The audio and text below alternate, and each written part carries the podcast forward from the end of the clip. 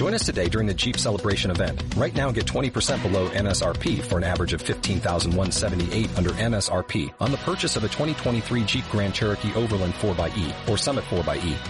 Not compatible with lease offers or with any other consumer incentive offers. 15,178 average based on 20% below average MSRP from all 2023 Grand Cherokee Overland 4xE and Summit 4xE models in dealer stock. Residency restrictions apply. Take retail delivery from dealer stock by 4-1. Jeep is a registered trademark.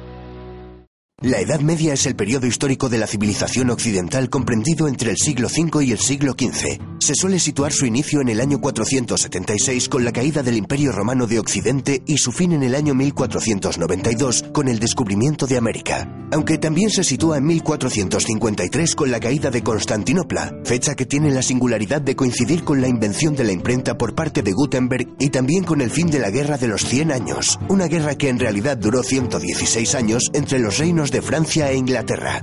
Esta guerra fue de raíz feudal, pues su propósito era resolver quién controlaría las enormes posesiones acumuladas por los reyes ingleses desde 1154 en territorios franceses debido al ascenso al trono inglés de Enrique II Plantagenet. Tuvo implicaciones internacionales y finalmente después de numerosos avatares se saldó con la retirada inglesa de tierras francesas. En la Edad Media se sustituyó el modo de producción esclavista por un modo de producción de servidumbre feudal. También se fue produciendo una descomposición de las estructuras centralizadas del Imperio Romano que dio paso a una dispersión del poder. En lo ideológico y cultural se produjo un mestizaje de la cultura clásica con las culturas monoteístas cristiana e islámica, cada una en su espacio. La Edad Media suele dividirse en dos grandes periodos, temprana o alta Edad Media, siglos 5 a 10, y baja Edad Media, siglos 11 a 15. Como hemos visto, la Edad Media duró unos mil años y en mil años ocurren muchas cosas. Por un lado, en Oriente tenemos la historia del Imperio Romano de Oriente, apodado como el Imperio Bizantino con la capital en Constantinopla, donde se hablaba griego. Desde aquí se cristianizarán los pueblos eslavos como los serbios, los búlgaros y los rusos. Por otro lado, en Europa Occidental tenemos a un montón de pueblos germanos, bárbaros para los romanos, procedentes del norte de Europa, que fueron descendiendo en sucesivas oleadas hacia el sur y se fueron asentando formando reinos. Estos pueblos aseguraron y fusionaron con su cultura muchos rasgos de la civilización griega y latina, adoptando el derecho romano y el cristianismo como religión oficial. En el año 620 en la Meca surge la figura de Mahoma, que crea una religión monoteísta, el Islam. A su muerte en el 632, la península arábiga era ya en su mayoría musulmana. Sus sucesores tomaron el título de califa e iniciaron una expansión territorial que llegó desde la península ibérica hasta la India.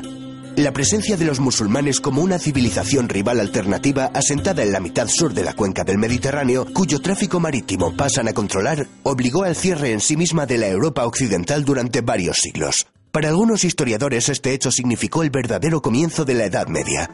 En el año 732, en la batalla de Poitiers, con Carlos Martel a la cabeza de un ejército, comienza el retroceso de las fuerzas musulmanas en Europa. El nieto de aquel Carlos Martel, Carlomagno, expandió los distintos reinos francos hasta transformarlos en un imperio, el imperio carolingio al que incorporó gran parte de Europa occidental y central. Conquistó Italia y fue coronado Imperator Augustus por el Papa León III el día de Navidad del año 800. A su muerte el imperio se acabaría dividiendo entre sus nietos. Alemania y Francia se disputan el norte de Italia. Gana Alemania que obtiene el favor del Papa y la corona imperial. El resultado es el Sacro Imperio Romano Germánico. En el año 962, el rey alemán Otón I, llamado el Grande, es coronado emperador. Tras la desintegración del imperio carolingio y el fracaso del proyecto político centralizador de Carlomagno, la debilidad de los reyes se hizo evidente. Sus sucesores se vieron obligados a ceder gran parte de su autoridad a los condes y marqueses para obtener su apoyo. Para asegurarse la lealtad de estos nobles, los monarcas les entregaron tierras, los feudos, por otro lado, las invasiones de vikingos, sarracenos y húngaros aumentaron la inseguridad general, lo que obligó a los reyes a encomendar a los nobles la defensa de sus territorios. Nace la figura del caballero. El feudalismo alcanzó su madurez en el siglo XI y tuvo su máximo apogeo en los siglos XII y XIII. Su cuna fue la región comprendida entre los ríos Rin y Loira, dominada por el Ducado de Normandía. Por feudalismo entendemos al sistema basado en una serie de lazos y obligaciones que respaldan compromisos generalmente militares entre un hombre libre, el vasallo, y otro hombre libre en situación superior, el señor. El vasallo juraba fidelidad a su señor y se comprometía a cumplir determinadas servidumbres, principalmente de auxilio militar y consejo político, auxilium et consilium, recibiendo como contraprestación un beneficio, habitualmente el control y jurisdicción sobre la tierra y la población de su feudo o señorío. A esto se conoce como vasallaje. El vasallaje se confirmaba a través de dos ceremonias, el homenaje y la investidura.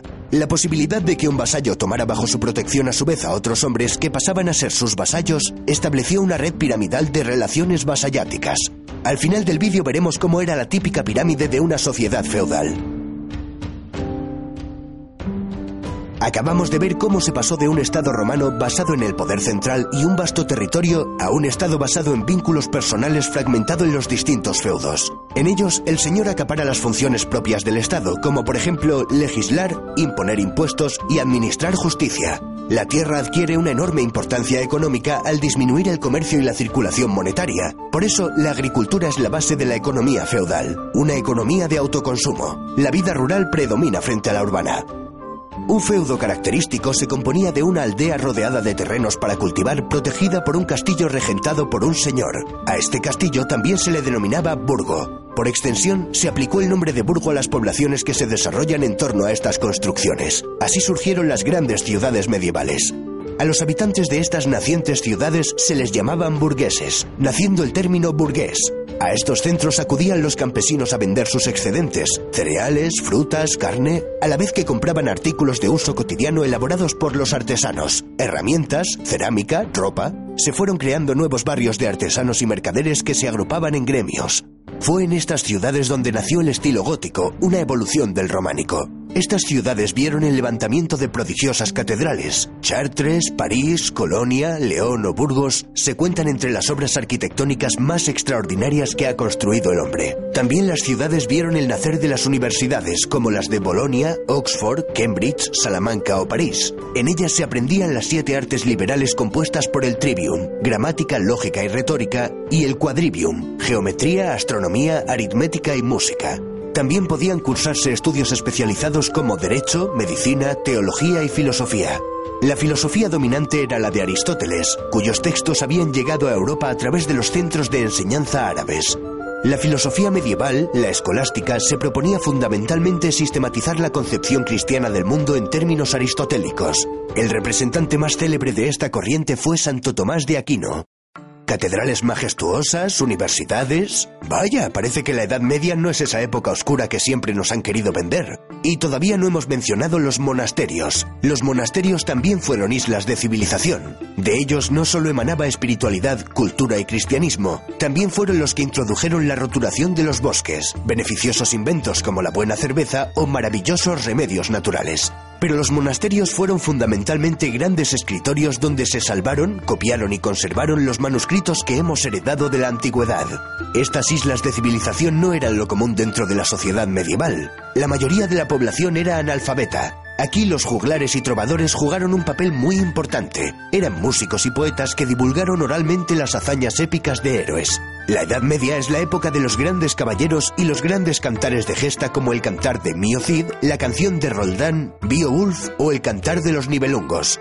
Estos poetas también nos hablaron del amor cortés que expresaba el amor de forma noble, sincera y caballeresca. El mayor ejemplo lo encontramos en la historia artúrica de Tristán e Isolda. La poesía trovadoresca era sobre todo de temática amorosa, pero también podía centrarse en aspectos políticos, morales, religiosos, etc. Otro de los temas podía ser el de las cruzadas, una serie de campañas militares con el objetivo de restablecer el control cristiano sobre Tierra Santa, el territorio geográfico que comprende todos los sitios en los cuales se desarrollaron escenas bíblicas. Para terminar, veamos cómo era la pirámide social de un régimen feudal. En lo alto de la cúspide se encontraban el emperador o los reyes. Para el siguiente escalón vamos a establecer dos columnas diferenciadas, pues la iglesia constituía una jerarquía paralela a la nobleza. Dentro de la alta nobleza tenemos a duques, marqueses y condes cuyos títulos derivan de gobernadores del imperio carolingio. Un escalafón más bajo tenemos a varones, caballeros, etc. En la rama del clero también distinguimos entre alto clero, que procedía de la alta nobleza y las familias reales, y el bajo clero, que procedía de familias acomodadas de campesinos y artesanos. En la base de la pirámide tendríamos al 90% de la población, el campesinado. Los campesinos con menos derechos como el de no poder abandonar el feudo eran los siervos. La diferencia principal entre un siervo y un esclavo consistía en que, en general, un siervo no podía ser vendido por separado de la tierra que trabajaba, y en que jurídicamente era un hombre libre. Era una sociedad profundamente estática ya que cada individuo permanecía en la clase social en la que había nacido. Las injusticias que comportaba esta jerarquía eran compensadas por la religión. Toda situación de desventaja en este mundo se compensaba con una situación de ventaja en el siguiente.